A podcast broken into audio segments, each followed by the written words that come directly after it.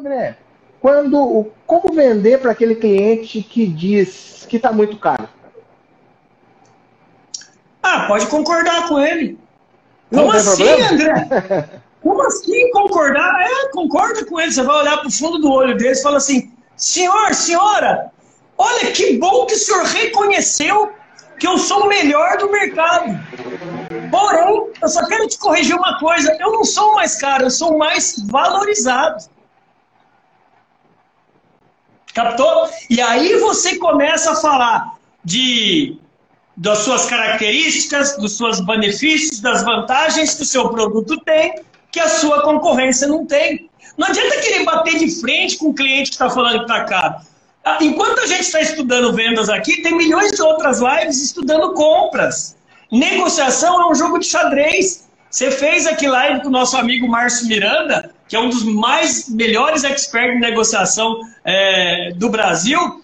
É, você sabe, quem tiver melhor preparado para a negociação. Então, numa negociação, tenha argumento. Né? É, é, se prepare que o cliente vai falar, tá caro, qualquer coisa eu te ligo, ah, eu vou pensar, qualquer coisa eu vou dar o seu cartão. São objeções tão clássicas no varejo e não tenha vergonha de demitir alguns clientes. Isso chama posicionamento.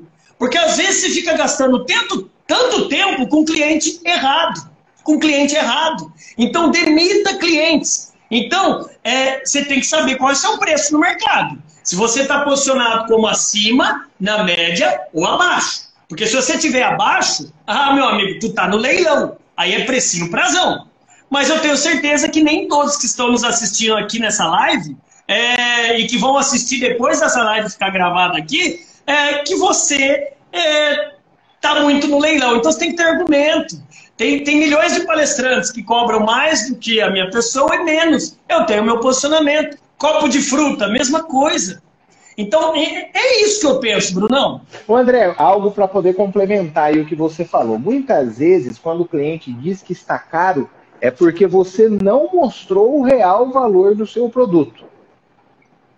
Algo que é feijão com arroz na área de vendas, mas vale ser lembrado. Primeiro ponto para você conseguir ter sucesso na área de vendas é você conhecer o produto que você vende. Muitas vezes o vendedor ele tem um produto excelente, mas ele não conhece o produto que ele vende. Né? Não conhecendo, ele não consegue agregar valor para aquilo. Então, conhecer o produto que vende. Segundo ponto que eu acho fundamental é acreditar no produto que você vende. Quando você conhece o produto que você vende, quando você acredita no produto que você vende, é algo natural. O teu potencial cliente vai acreditar naquilo que você está falando. Você concorda comigo, André? É, eu concordo. Eu tô, enquanto você estava falando, eu estava vendo algumas colocações aqui no chat. O pessoal até falou que tem dificuldade no telefone. Cara, o canal de venda pelo telefone é o que eu mais percebo pessoas do outro lado mal preparadas. Que qualquer objeção você já escuta a tonalidade da voz da pessoa baixando, ficando apagada.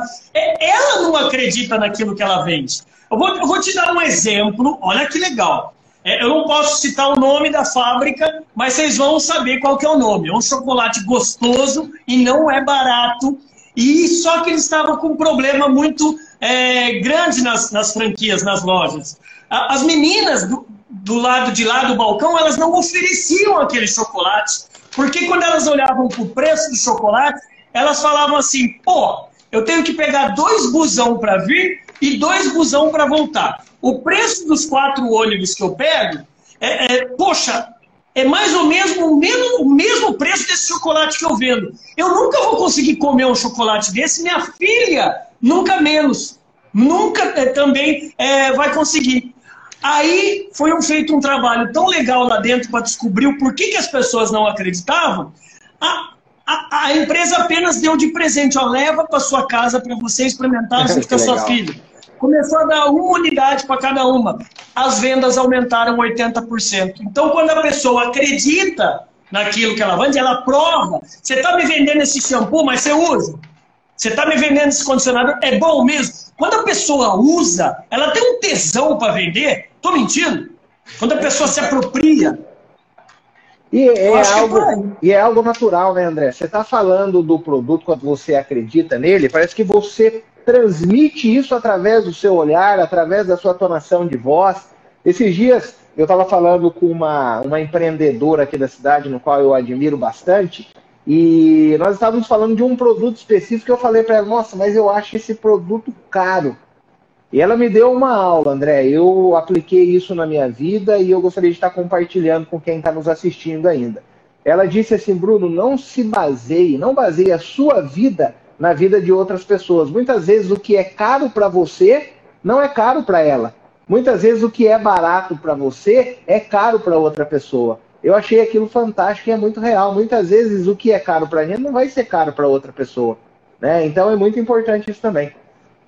É, até eu tô, tô vendo aqui o Ebert, o Ebert, obrigado pela audiência, o Ebert. Ele falou: é, se o vendedor primeiro compra o produto, eu acho que é isso.